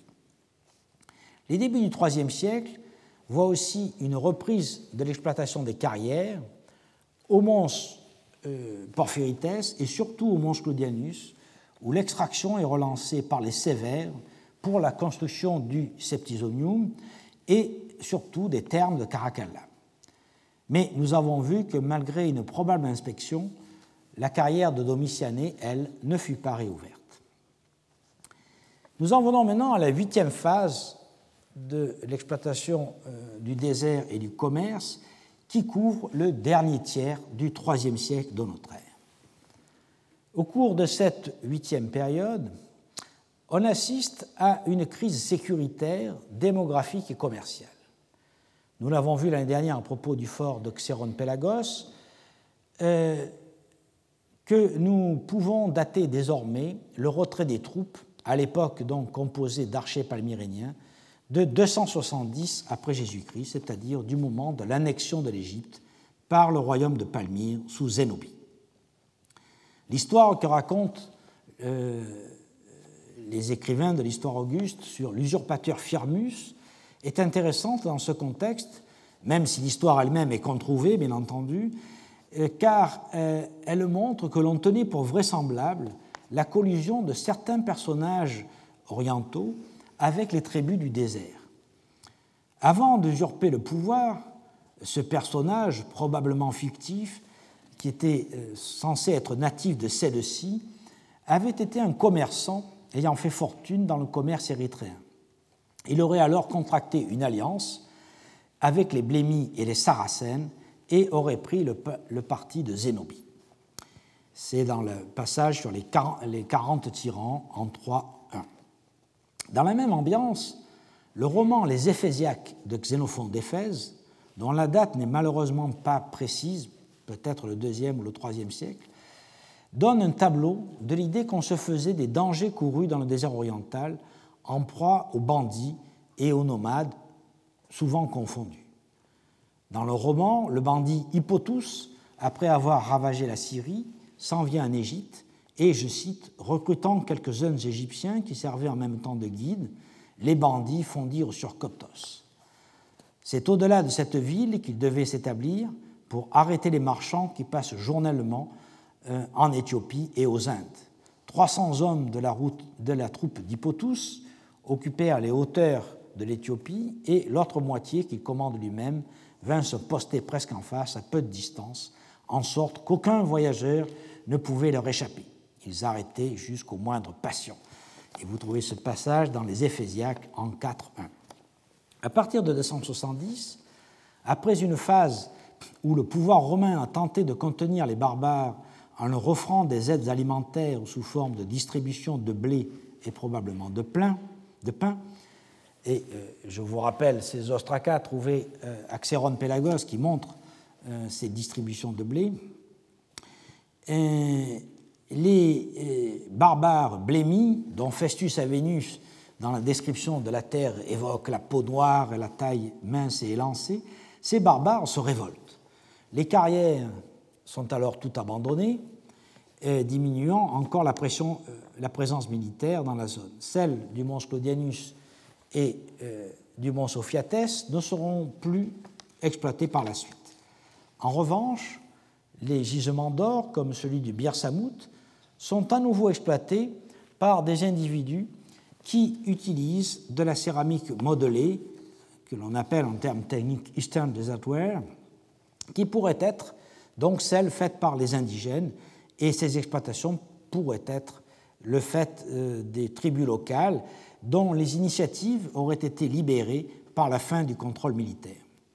Un phénomène similaire peut être aussi observé au mont Smaragdus, où les mines d'émeraude restent sous contrôle du pouvoir impérial depuis au moins 18 après Jésus-Christ, date à laquelle Publius Juventus Rufus est alors directeur des mines d'émeraude, c'est l'inscription IPAN 51, jusqu'en 260-268, qui est la date de la dernière dédicace connue, IPAN 69, qui est faite dans un des temples durant le règne persien de Galien. Mais peu après, peu après Galien donc, les mines sont exploitées par les tribus locales qui profitent des infrastructures existantes et ils ont laissé un peu partout des vases de ce type-là en Aston-Desatware, datables des 3e et 4e siècles. Et euh, selon Épiphane de Constantia, le mont Smaragdus est alors abandonné aux Blémies et le restera même après la reprise en main du désert par Dioclétien. Le retrait de l'armée laissa donc un libre champ aux Blémies et ils s'emparèrent de Phoinikon, c'est-à-dire l'oasis qui est au, confluent des deux routes de Myosormos et de Bérénice, selon Olympiodore de Thèbes cité par Photus en 30-62. Ils s'emparèrent peut-être de Bérénice, mais là on n'a pas de, certitude textuelle, et certainement de Coptos vers 279-280, comme nous le rapporte Zosime au livre 1, paragraphe 71.1. Probus, l'empereur Probus les en expulsa, si l'on en croit euh, sa vie euh, dans euh, l'histoire auguste en 17-2-3, mais ils y revinrent puisqu'il a fallu attendre septembre 296 pour que Dioclétien les chasse de Coptos. La crise fut probablement aggravée par les ravages de la peste dite des Cypriens, qui fit de nombreuses victimes en Égypte entre 250 et 271 au moins. Euh, et donc on avait à cette époque-là une dépression démographique qui a pu favoriser leurs entreprises. Une récente fouille à Thèbes, ouest, a mis au jour un charnier d'épidémies qui remonte à cette période dans la tombe de Haroua et euh, d'Arimenrou. Cette dépression démographique a donc pu favoriser les offensives des blémis en débilitant la résistance locale. Certainement, le commerce érythréen pâtit fortement de ces événements, même si les produits orientaux continuaient à parvenir dans l'Empire par d'autres voies, notamment des voies terrestres. Donc on a, à cette époque-là une, crise très grave et qui cesse en fait avec la reprise en main euh, de euh, Dioclétien qui ouvre une neuvième période en 296, c'est-à-dire au moment de la victoire sur les Blémis. La répression des euh, révoltes paysannes, celle de Lucius Domitius Domitianus et la pacification de la Thébaïde complètent cette reconquête par le pouvoir romain. Et cette reconquête se concrétisa d'abord par l'installation de la troisième légion d'Oclétiana, dans un camp construit autour du temple de Luxor, que vous voyez ici. Et euh, c'est d'ailleurs de ce camp que dérive le nom actuel de Luxor, hein, euh, puisque c'est Alxur, le, camp. Euh, ce camp légionnaire de 3 hectares, un peu plus de 3 hectares, 3 hectares 72 exactement, abritait environ 1500 hommes et fut construit en 301. Sa dédicace, gravée sur le tétrapile du camp, porte euh, une date entre le 10 décembre 301 et le 1er janvier 302. L'ancien naos du temple de la, dynastie, de la 18e dynastie fut orné d'une grande peinture montrant les tétrarques Dioclétien, Maximin, Galère, Maximien, Galère et Constance en majesté, faisant un sacrifice dans l'abside en présence de l'armée dont les officiers, les fantassins et les cavaliers sont représentés euh, de part et d'autre. Je vous renvoie à ce sujet à la publication de ce camp militaire euh, par euh, Mohamed El Saïr, Jean-Claude Golvin, Michel Rédé et El Sayed Egazi et Guy Wagner dans un ouvrage qui s'appelle Le camp romain de Luxor, paru en 1986. Parallèlement, Dioclétien déplaça la 10e légion Fretensis de Jérusalem à Haïla, aujourd'hui à Kaba, pour défendre la partie nord de la mer Rouge. Les défendre notamment contre les attaques des Saracènes, un groupe de nomades arabes qui parcouraient et rasiaient le Sinaï, le Negev et la Transjordanie. C'est au cours de cette période et tout au début, euh, du, tout début du IVe siècle que l'on doit dater la réouverture des mines, des carrières du mont Porphyrites, mais seulement de celle-ci. Nous avons vu que c'est alors que sont refaits les enduits du fort et que se développe l'extraction dans les carrières du Lycabet, très active durant tout le IVe siècle le début du Ve siècle, époque durant laquelle le porphyre est très utilisé pour la décoration des pavements des palais impériaux, pour euh, la taille de colonnes et de bassins et aussi de sarcophages destinés à la famille impériale. L'exploitation se maintient, nous l'avons vu, jusqu'au premier quart du Ve siècle, après lequel les carrières seront définitivement abandonnées. La politique d'affirmation militaire se manifesta aussi par la fondation du fort d'Abouchar en 309-311 dans le but, nous dit une inscription, de rétablir la sécurité et de protéger le commerce. Comme le port de Myosormos était définitivement envasé, l'armée chercha un autre mouillage plus au nord pour le remplacer et servir de base à sa police navale et terrestre. Vous voyez, Meuse-Hormosisie, donc qui qui était abandonné, et on crée une nouvelle base à cet endroit-là. Il fallait en effet sécuriser les côtes car les blémis avaient dû se rendre, coupables aussi d'actes de piraterie sur les navires de commerce et, il fallait donc euh, sécuriser tout, ce secteur. En revanche, les ports, les forts de la route de Bérénice ne furent pas réoccupés par l'armée. Le seul point d'appui que l'armée conserva dans le courant du IVe siècle fut l'oasis de euh, Phoinikon, où le pouvoir, que le pouvoir ne pouvait pas laisser entre les mains euh, des blémis. La notice des dignités, la noticia dignitatum de la partie orientale de l'Empire, euh, paragraphe 31-49, rédigé entre 379 et 397, y mentionne le stationnement euh, d'une aile de palmyrénien. Ce point d'appui se révéla d'ailleurs essentiel lorsque, après la perte des mines d'or de Dacie et surtout après le partage de l'Empire, euh, donc à la fin du IVe siècle, il fallut, dans le courant du Ve siècle, remettre en exploitation les mines d'or. Voici ici le fort d'Abouchar, tel qu'il a été fouillé par Steve Sidebottom et sa reconstruction, et les mines du euh, Wadi Fawahir. Donc ces mines euh, furent à nouveau réexploitées de façon très intensive à partir du début du Ve siècle, comme l'ont montré les travaux de l'équipe de l'Oriental Institute de Chicago sous la direction de Carol Meyer. Euh, et euh, cette euh, exploitation renouvelée aboutit à couvrir les alentours de l'ancien puits de Persou de plus d'un millier d'habitations de mineurs, dont vous voyez ici un exemple. L'abandon définitif des forts de la route de Bérénice signifie selon moi que les pratiques du commerce et du transit, très affaiblies durant la crise qui s'étend de 270 à 296, ont connu alors une mutation quant routes empruntées. Comme il était impossible de traverser le désert, trop dangereux à cette époque, les navires ont dû chercher à toute force à remonter jusqu'à Clisma.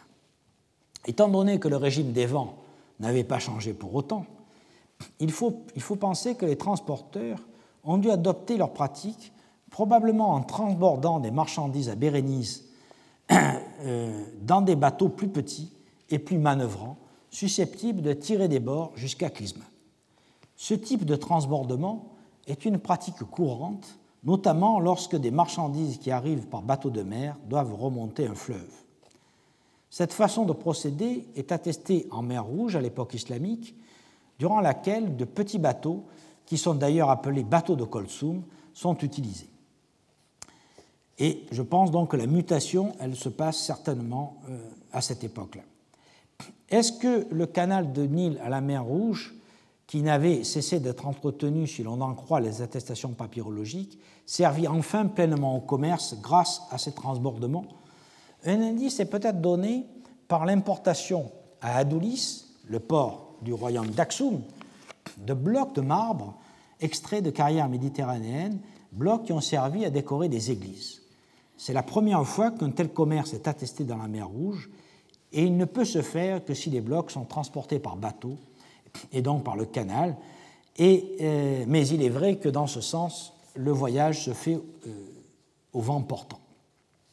Kisma, dont vous voyez ici euh, une vue de l'extension, montre des signes de prospérité du IVe au VIIe siècle, attestés à la fois par les textes et par l'archéologie.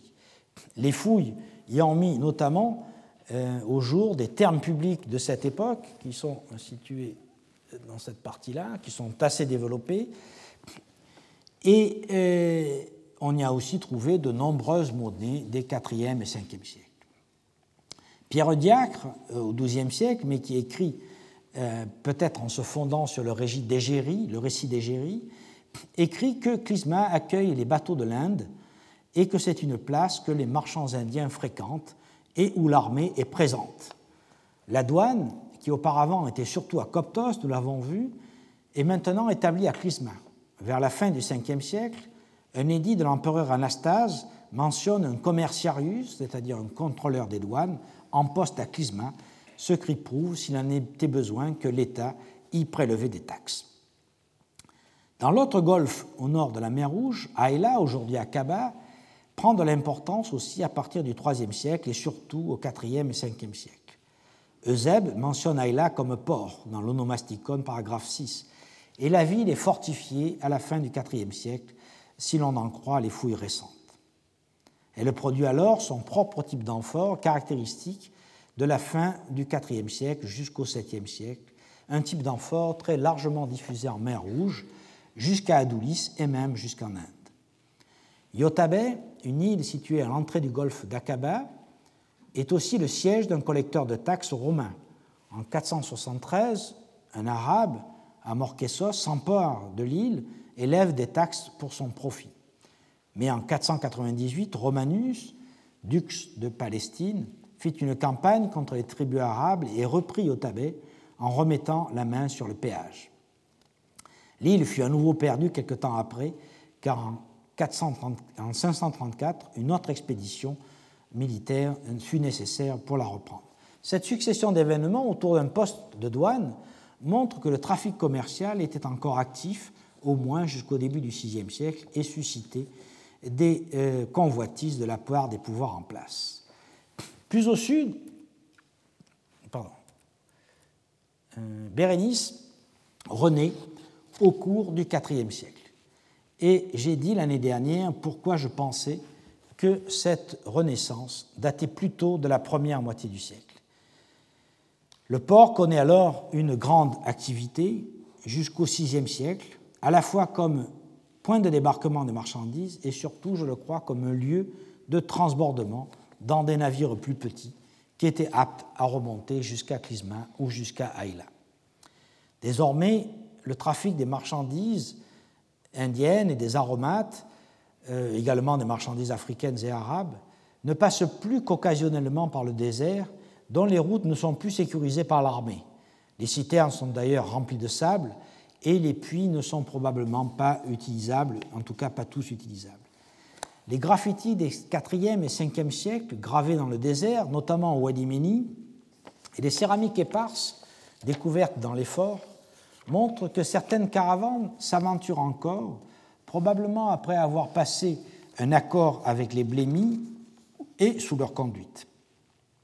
Au cours de l'Antiquité tardive, les marchands et les marins côtoient les nomades qui habitent peut-être en partie dans Bérénice, si l'on en croit les fouilles de Saïd Botam, et qui de toute façon sont enterrés tout autour. Et, donc il faut imaginer qu'ils jouent le rôle de guide euh, pour traverser le désert. S'y côtoient aussi à Bérénice païens et chrétiens, bien après la fin euh, du IVe siècle. Et nous le savons euh, parce que euh, on a fouillé des temples qui sont à peu près contemporains, des temples païens, par exemple ici et dans la partie nord de la ville, avec une église chrétienne. Le renouveau du commerce, voici un, des temples païen fouillé par euh, Saïd Botham en 2012.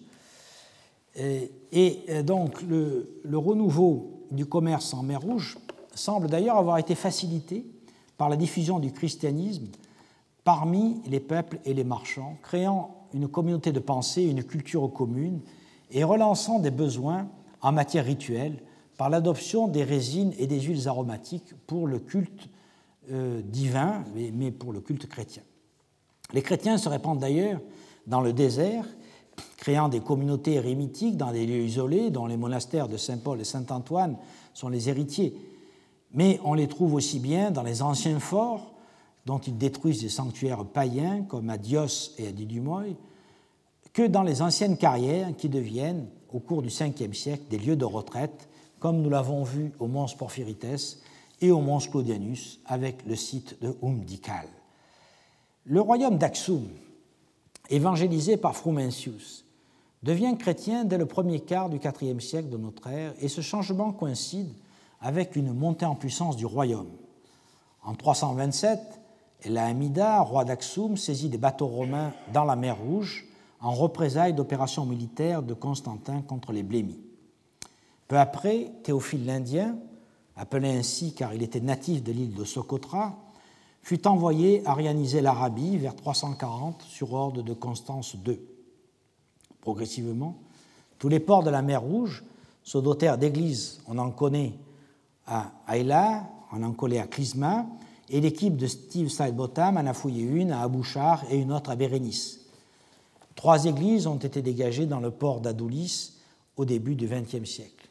Certains indices montrent d'ailleurs que la hiérarchie ecclésiastique avait des intérêts dans le commerce érythréen, notamment pour se procurer l'encens et l'huile de nard nécessaires au culte.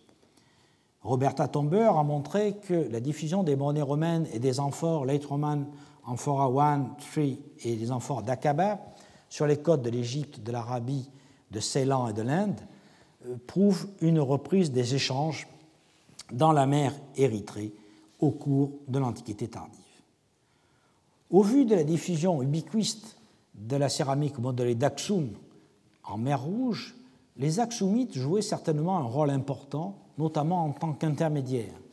À ce propos, je voudrais signaler que parmi le matériel des couches de cette période, surtout constitué, nous l'avons vu, de late Roman One, la découverte d'un vase fabriqué dans le royaume d'Aksum, euh, que nous avons trouvé dans un niveau de sable postérieur à l'abandon du fort de Didumoy, euh, est assez significative et symbolique de cette présence des Aksumites dans le courant du IVe siècle ou au début du Ve siècle. Mais la faible présence de ces mêmes céramiques en Inde indique que le commerce avec cette contrée était aussi, jusqu'au début du VIIe siècle, matière d'échange euh, indirect avec les commerçants de certains ports d'Égypte et de la côte du Malabar. dans tout ce secteur, on trouve en effet des monnaies de bronze des 3e et 4e siècles euh, qui sont extrêmement abondantes. L'exposition Totus Mundi Gentium, au paragraphe 35, qui est un tableau des ressources de l'Empire rédigé vers le milieu du IVe siècle, nous informe qu'Alexandrie continue de recevoir de grandes quantités d'aromates et de marchandises barbariques qui viennent de la corne de l'Afrique. Jean Desange a rappelé dans son ouvrage euh, sur l'activité des Méditerranéens qu'une loi émise en 356 interdit aux commerçants en rapport d'affaires avec les Aksumites et les Arabes de demeurer plus d'un an à Alexandrie, ce qui prouve que leur présence, probablement nombreuse, y créait des problèmes. C'est dans le Code théodosien en 12, 12, 2. Enfin, le témoignage du Liber Pontificalis montre que les églises, notamment celle de Rome, faisaient une grande consommation d'encens et d'huile de nard pour ces autels et qu'elles s'étaient assurées d'un approvisionnement régulier par des donations impériales. Ces donations consistent en euh, domaines qui euh, fournissent des sommes importantes en solide d'or, mais aussi en substances aromatiques en nature, telles que le baume, l'encens, la myrrhe, le nard, les clous de girofle des Moluques, la casse du sud-est asiatique, etc. Et tout ce commerce, cette importation, qui évidemment disparaît à nos yeux, trouve un écho dans les perles de verre trouvées à Bérénice et à Nékésia, perles de verre qui viennent de ces régions, c'est-à-dire du sud de l'Inde, de Ceylan et même de Java, euh, et qui sont donc en quelque sorte le témoignage de ce commerce euh, des substances aromatiques euh, au cours des 4e et 5e siècles après Jésus-Christ. Ces domaines ecclésiastiques étaient donc impliqués plus ou moins directement dans le commerce oriental à cette époque, exportant leurs produits agricoles et possédant probablement des bateaux de haute mer. En un sens, le martyrium Sancti Aretai euh, porte témoignage de l'autorité de l'Église sur la flotte de la mer Rouge, puisque l'empereur charge l'évêque d'Alexandrie de faire des réquisitions de bateaux pour les envoyer faire la guerre contre le royaume d'Iméar euh, au début du VIe siècle. Cette phase se conclut au VIe siècle avec l'abandon de Bérénice et commence alors la dixième et dernière phase du commerce et de l'exploitation du désert qui concentre l'activité dans le nord de la mer L'abandon de Bérénice se produit au plus tard vers 550. Et les ravages de la peste bubonique, qui dut entrer dans l'Empire par Clisma, puisqu'elle apparut d'abord à Péluse en 541 pour se répandre ensuite à Alexandrie et à Gaza, marquent un tournant dans ce commerce. Désormais, tous les ports situés au sud, y compris Nekesia, euh, sont abandonnés et les bateaux doivent remonter par force jusqu'à Clisma, Aïla ou Yotabe, où sont établis, nous l'avons vu, des postes de douane qui sont encore florissants mais disputés. Cette situation prépondérante des ports du Nord est bien reflétée dans le Martyrium Sanctiaretae que je viens de citer, qui, en 524-525, indique que Aïla et Clisma fournissent 35 navires sur les 70 envoyés faire la guerre, et euh, alors que les ports du Sud n'en fournissent pratiquement plus. Procope, dans l'histoire des guerres, au livre 1, 19-24, souligne lui aussi le rôle d'Aïla dans le commerce avec l'Inde. Il est vraisemblable que cette concentration du commerce dans la partie nord de la mer Rouge était due, comme Ward l'a récemment rappelé en 2007, à l'insécurité grandissante le long des côtes et à l'impuissance du pouvoir impérial à maintenir la sécurité. Rappelons que Justinien a dû, Justinien a dû retirer des troupes d'Égypte pour ses campagnes en Italie et en Afrique, et que d'autre part, l'empereur poussa à la création du monastère fortifié de Sainte-Catherine afin de protéger les moines des raids euh, des nomades et des habitants de la région. Les Saracènes, en effet, attaquent le Sinaï, et vous trouvez la référence dans Procope ou dans le De Aedificiis, livre 3, euh, paragraphe 8.1, et faisaient pression sur Aïla, qui renforça ses murailles à la fin du VIe siècle par des contreforts internes en briques crues. L'attraction du, commerce érythréen vers les ports du Nord, toujours aussi difficile à atteindre dans les conditions de l'époque à cause du régime des vents, et l'impossibilité de transborder les marchandises dans le port de Bérénice implique que probablement un autre port de transbordement fut activé. Ce pourrait être le rôle d'Aïdab, à 260 km au sud de Bérénice, qui fut, nous le savons, un port du Hajj au début de l'époque islamique. Dans ce cas, le commerce ne s'interromprait pas au début du VIe siècle. Mais il est aussi possible que le commerce utilisait désormais uniquement de plus petits bateaux et donc qu'il n'y avait plus de trajet direct avec l'Inde. La confusion grandissante sur la notion même d'Inde implique qu'il n'y ait plus de contact.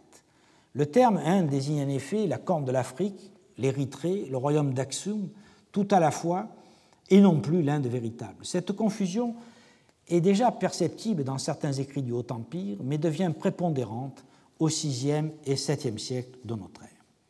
La relative prospérité de Clisma et d'Aïla se perpétuera après la conquête islamique, qui semble s'être réalisée pacifiquement dans cette région. En 630, Jean, évêque et gouverneur d'Aïla, fit reddition de la ville à Mohammed et obtint la protection pour ses bateaux.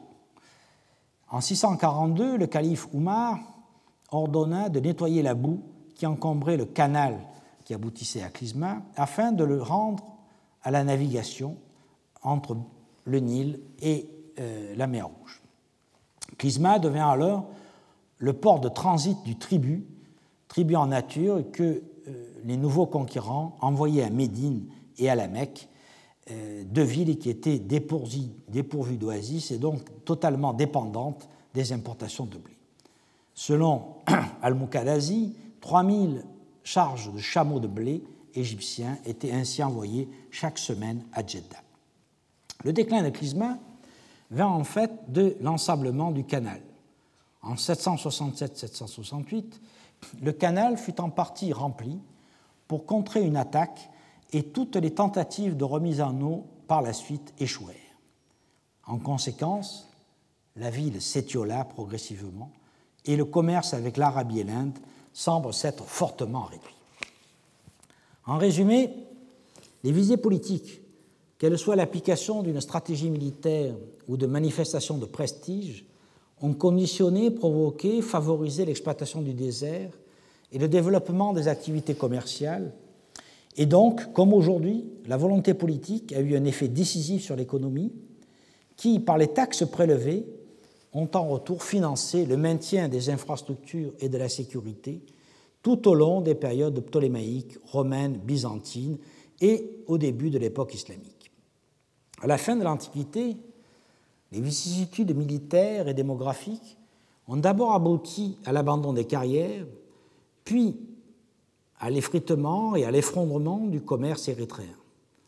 Le commerce de luxe, qui ouvre des voies nouvelles et à long rayon, est en effet fragile, car même provoqué par un besoin impérieux en matière de luxe, en matière de rites religieux, comme les résines et les parfums utilisés dans les cultes païens d'abord puis chrétiens ensuite, et en matière de pratiques culinaires, et nous l'avons vu pour les épices et l'importance du poivre, ce commerce de luxe est soumis à de multiples paramètres que les conditions politiques peuvent modifier radicalement.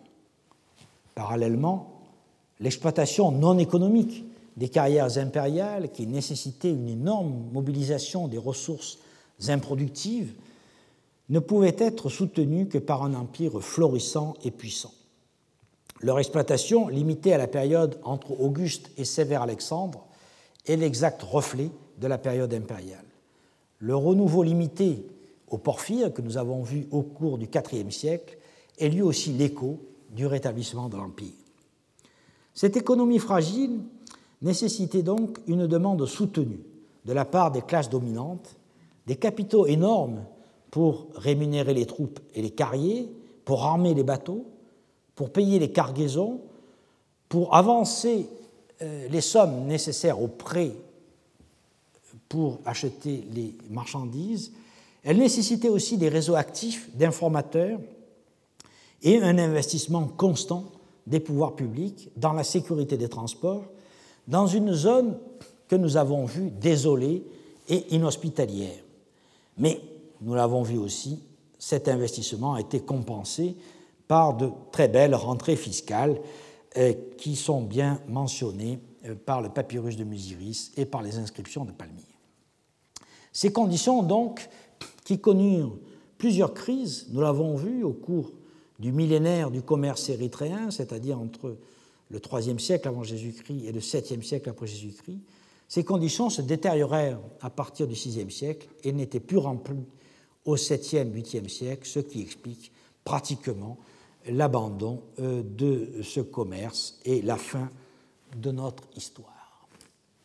Je vous remercie et je vous rappelle que euh, cette année, je n'ai pas fait de euh, séminaire car j'organise les 30 et 31 mars 2016, ici même, un colloque qui invitera tous les chercheurs qui ont travaillé dans euh, ce secteur euh, depuis une trentaine d'années, que ce soit aussi bien nos collègues anglais, euh, américains, italiens ou français, à présenter leur propre vision de leur recherche et je leur ai demandé donc de nous présenter non pas des points ponctuels mais une synthèse de ce qu'ils ont fait, synthèse qui sera ensuite publiée dans la collection électronique du Collège de France et qui sera disponible en français, en anglais et je l'espère aussi en arabe.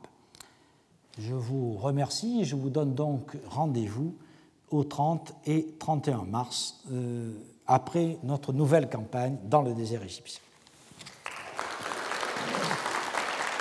Retrouvez tous les contenus du Collège de France sur www.colège-2-france.fr.